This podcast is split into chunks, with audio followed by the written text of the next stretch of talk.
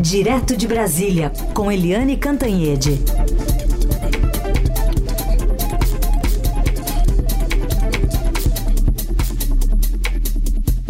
Como vai, Eliane? Bom dia. Bom dia, Carolina, Herculin. Que saudade. Como foi o seu Natal? Foi muito bom, foi muito bom. Esse tempo aí deu para dar um bom respiro e voltar com a corda toda para 2021. Ai, que bom. Ah, esse meu Natal foi diferente, porque uh, depois de décadas passando o Natal em Americana, hum. no interior de São Paulo, que é a cidade do meu marido, com toda a família reunida, os irmãos, os sobrinhos, etc. Né? Alguns, inclusive, já moram no Nordeste, outros em São Paulo, outros em Brasília, enfim, mas todo mundo sempre se reuniu em Americana. Uhum. E esse ano foi diferente, foi cada um na sua casa. Eu passei em Brasília com filhos, netos, marido. Mas, enfim, é tudo, tudo vai melhorar. Né? tudo vai melhorar. E o Natal foi bonito porque Natal é sempre bonito, generosidade, humanidade, carinho, né? E, e criançada. É, foi bom e eu aqui torço para que o Natal de todos vocês, nossos ouvintes, também tenha sido bem, bem gostoso, apesar das dificuldades. É, muita videochamada, né? E essa esperança, como você disse, de que ou no que vem a gente retome os abraços, né? Essa acolhida calorosa que faz também a gente recarregar nossas energias para um outro ano, né? Para um novo ciclo. A gente está fechando agora esse ano, estamos chegando aqui na reta final com quase 192 mil mortos pela Covid. E a novidade é que o próprio vice-presidente Hamilton Mourão também testou positivo. A nota que chegou à imprensa não traz muitos detalhes sobre o estado de saúde dele. Diz que ele vai ficar os próximos dias no Jaburu. Você tem alguma informação de bastidor para gente? Ah, sim. É, eu troquei, uma, troquei uma, um WhatsApp hoje de manhã com o vice-presidente. É, ele está bem, ele está bem. Uh, só que recolhido ao, ao Palácio do Jaburu, que é a residência oficial dos vice-presidentes aqui em Brasília, uh, repousando. Mas ele está bem. Uh, e agora é o cuidado, né? O cuidado de se, se cuidar, de ficar em casa, de não contaminar as outras pessoas. Enfim, ele está bem. E agora é uma questão de tempo. Ele está bem. É, agora, o, eu acho interessante, Carolina, é que é, a gente chegando a 191 mil, né, 7 milhões e meio de, de brasileiros contaminados e as autoridades continuam batendo cabeça, né, continuam é. se atrapalhando. É, a gente viu o Dória, né, o João Dória, governador de São Paulo, é, sair para Miami sem avisar nada, exatamente no dia de, de, da, da, da ida que deu a confusão da vacina, da vacina de, de da coronavírus, né, da Sinotec com o Butantan, o, o, governador João Dória teve que pedir desculpas, né, depois São Paulo é, determina lockdown no, no período de Natal, que aliás hoje o comércio volta ao normal, hoje volta a fase vermelha, vermelha, a, a fase amarela sai da fase vermelha, mas agora também no dia 1 de janeiro volta mais uma etapa ali de alguns dias de fase vermelha, mas como se viu, né, muitas cidades, principalmente as cidades praianas de São Paulo, não cumpriram uh, a determinação não cumprir o lockdown, ou seja, o governo fala uma coisa, as prefeituras falam outra. E no governo federal, a gente continua com aquele problema do na, é, negacionismo do presidente Jair Bolsonaro, que a gente está vendo, né, Carolina? O triste dessa história é que a gente está vendo o mundo inteiro se vacinando.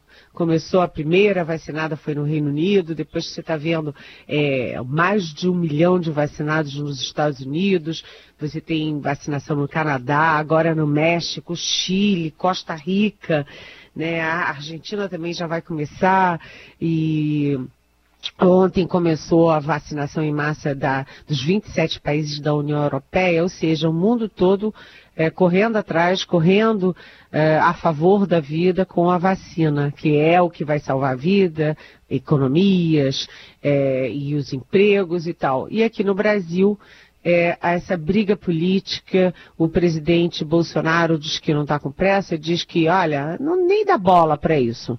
Sabe, assim como era uma gripezinha, assim como e daí, quando as mortes estavam é, disparando, e daí? Agora também não dá bola. Então, os brasileiros ficam muito perdidos com essas, é, é, essa bateção de cabeça de seus governantes, esse negacionismo do presidente da República, é, um certo exibicionismo, digamos assim, do governador de São Paulo. Bem, mas as vacinas estão indo, né? É, a gente espera agora que a, que a Coronavac do Butantan consiga finalmente, depois de dois adiamentos, apresentar os seus relatórios finais de eficácia. Isso é super importante apresentar para a Anvisa para correr tempo da autorização tanto para uso emergencial como para uso permanente. E agora, ontem, a boa notícia de ontem é que é a AstraZeneca, que é a, a, a, a vacina de Oxford com o, a Fiocruz e que foi encampada, né, já tem 100 milhões de doses é, encomendadas pelo governo federal do Brasil, é, que ela tem 100% de eficácia nos casos mais graves. Agora, Carolina, a gente está vendo que a segunda onda não é uma segunda onda, é uma segunda forma, uma segunda mutação do vírus, e isso já atingiu não agora não é mais o Reino Unido, já está se espalhando por toda parte e não vai adiantar fechar fronteiras, fechar voos, porque uh, essa segunda, segunda forma, segunda mutação do vírus está se espraiando. Mas as vacinas aparentemente eh, também são eficazes para esses novos, essas novas mutações. A gente tem que é, rezar para dar certo e torcer para que as autoridades caiam na real, né? Parem com essa o negacionismo, parem com, sabe, com erros crassos, porque além da vacina a gente precisa confiar em quem é responsável pelas vacinas. Aliás, você mencionou o presidente Jair Bolsonaro. É, eu vou relembrar aqui uma fala que ele disse nesse final de semana, questionado sobre o início tardio da vacinação. Ele disse que não dá bola à pressão. Vamos ouvir. Ninguém pressiona, pressiona para nada, não dá bola para isso, certo? É, é razão, razoabilidade, é responsabilidade é com o povo. Você não pode aplicar qualquer coisa no povo. Agora, em tudo que eu vi até agora em vacina que poderão ser disponíveis, tem uma cláusula que diz o seguinte: eles não se responsabilizam por qualquer efeito colateral. Bom, ele também meio que repetiu isso na postagem de ontem nas redes sociais, mas falando que tão logo um laboratório apresente seu pedido de uso emergencial ou registro junto à Anvisa e esta proceda sua análise completa e o acolha, a vacina será obrigatória a todos e de forma, aliás, ofertada, não obrigatória ofertada a todos de forma gratuita e não obrigatória. Batendo de novo nessa tecla, porque ele usa inclusive letras maiúsculas para falar dessa não obrigatoriedade. Enquanto tem agora o vice, como você lembrou, com um teste positivo para a Covid, e o presidente que chega ao Guarujá para passar os próximos dias no Forte dos Andradas. Guarujá, que é uma das cidades que não a, a, aceitou a determinação do governo do estado de São Paulo para restrição, né, Eliane? É, exatamente. E mais, né? O, essa frase do presidente, né, do não do bola, é uma frase que combina perfeitamente também com a frase do ministro da Saúde, o general da ativa, Eduardo Pazuello, quando ele disse: não sei para que essa pressa, não sei é. para que essa ansiedade. É, é, a gente não sabe também para que essa pressa, essa ansiedade, mas o mundo inteiro sabe, né? Os Estados Unidos, Reino Unido, Canadá, Arábia Saudita, eh, todos os 27 países da Europa, os nossos vizinhos aqui, todo mundo sabe por que a pressa e a ansiedade, porque a vacina é que vai salvar as nossas vidas e vai salvar a nossa saúde, porque a gente fala, sabe, Carolina, muito da, uh, das mortes, né? 191 mil mortes mas a gente não está falando das sequelas. E muita gente que teve ah, o coronavírus descobre depois que está com problemas de pulmão, é, pro, outros problemas é, outros problemas, outras sequelas. Tem gente que é, ainda não recuperou olfato, por exemplo, é, paladar, é, essas coisas todas, como a, a corona, o coronavírus é um vírus novo, né, que tem um ano, está fazendo um ano agora, é, circulando intensamente, está todo mundo ainda apanhando muito sobre que que vírus é esse, que, qual é a capacidade destruidora dele, além das mortes. Tudo isso é, é, de uma gravidade enorme, mas o presidente continua dizendo que não dá bola. Pois é, é, é a história vai registrar. É. Aliás, eu até vou recuperar aqui um trechinho de uma fala do ministro da Saúde Pazuello, a TV Brasil foi exibida ontem, falando sobre é, o cronograma da vacinação aqui no país. Vamos ouvir. Nós temos contratos firmados aí com quatro a cinco laboratórios e eles vão nos dando toda essa cronologia, atualizando o nosso cronograma, mas a, o principal número, principal, a principal data é que em janeiro, até o final de janeiro, nós teremos vacinas iniciais, algumas em caráter emergencial e a vacinação em massa já com registro a partir de fevereiro. E quando fala em vacinação em massas, tem que esperar eh, especialmente a vacina da, da AstraZeneca e Oxford ou a, a Sinovac com o Instituto Butantan, não, Eliane? Pois é, o, sabe qual é o problema, Carolina? É que hum, o mundo é grande, né? E o mundo é muito povoado. E quem chega primeiro nas vacinas, evidentemente, tem mais garantia. Quem chega atrasado pode ficar chupando o dedo. Por quê? Se, por exemplo, a Pfizer, que foi a primeira vacina aplicada no mundo, lá no Reino Unido, que eu já citei, foi a primeira a ser aplicada também nos Estados Unidos, a Pfizer, quando o Brasil abriu o olho e foi atrás da Pfizer, sabe, a Pfizer já estava com a lista de encomendas congestionada. Ou seja, já tinha a, os países populosos, como o próprio Estados Unidos, já tinham feito pedidos de grandes lotes de vacina.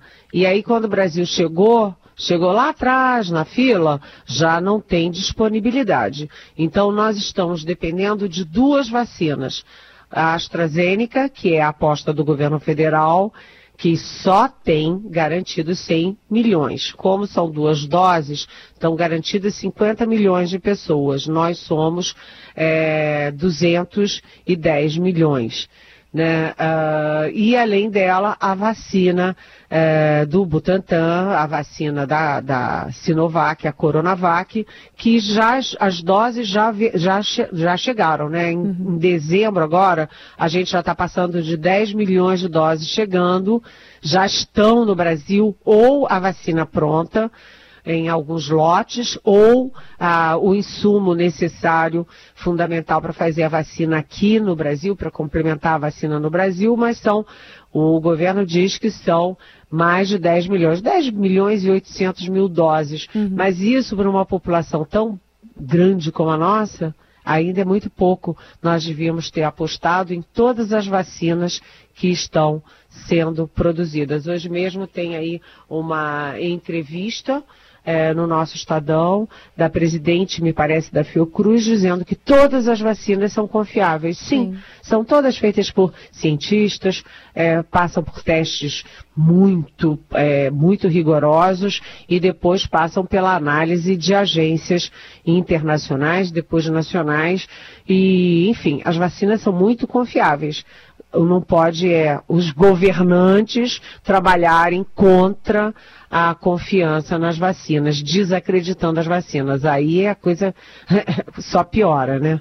Oi, Eliane, tem uma pergunta aqui do Daniel de Osasco, ele fala aqui, outros governantes também negacionistas e que pensam igual o Bolsonaro já estão vacinando a sua população. O presidente está perdendo amigos? Olha, possivelmente, né, Daniel? Bom dia. É, obrigada pela pergunta. Possivelmente sim, o, o, o, presidente Bolsonaro, ele já perdeu vários amigos do Brasil, né? Porque ele perdeu é, França, perdeu Alemanha, Noruega, Chile, é, Argentina, mundo árabe, China. ele foi perdendo amigos e ele pendurou todas todas as fichas do Brasil num único amigo que era o Donald Trump e todo mundo dizia Olha, presidente, e se o Trump perder? Olha, e se o Trump perder? Pois é, o Trump perdeu. Então, o único grande amigo do presidente é, perdeu a eleição. Ele está sozinho e a aliança dele é com a Polônia e a Hungria, que são partidos governados pela extrema-direita, mas os dois sozinhos, Hungria e Polônia, não fazem verão nenhum sem os Estados Unidos. Então, o presidente faz apostas erradas, inclusive na própria vacina. Apostou numa só. Se alguma coisa der errada numa vacina só, eu não sei o que, que vai acontecer. É, é, é, uma coisa assim, em vez de agregar, é dividir. É o oposto do que se espera de um bom líder. Eliane, tem algumas perguntas chegando, mas antes eu queria falar contigo sobre é, um assunto importante, que são esses casos registrados de feminicídio, especialmente nesse feriado de Natal. Claro que a gente tem falado ao longo do ano inteiro, né, sobre o aumento, inclusive, de assassinatos de mulheres, mas é, chamou muita atenção esse caso da, da juíza no Rio de Janeiro que foi assassinada na frente dos filhos, né? É, Carolina, foram uh, duas, dois fatos gravíssimos, né, gravíssimos, que chamaram muita atenção do país e chacoalharam o judiciário. É, o primeiro, é, a juíza, imagina só, a juíza Vieira, Viviane Vieira do Amaral Arroseni. É, imagina só uma moça de 45 anos, com as três filhas, uma de nove anos, as duas outras gêmeas de sete anos. Ela estava, ela já tinha sido agredida pelo marido, que é um engenheiro, né? Ele, ela já tinha sido agredida. Ela estava com escolta e ela ficou com pena dele, achou que já tinha passado, abriu mão da escolta e foi levar as filhas. Olha só, na boa fé, ela foi levar as filhas para passar o Natal com o pai e foi esfaqueada, foi morta com 16 facadas, três delas no rosto.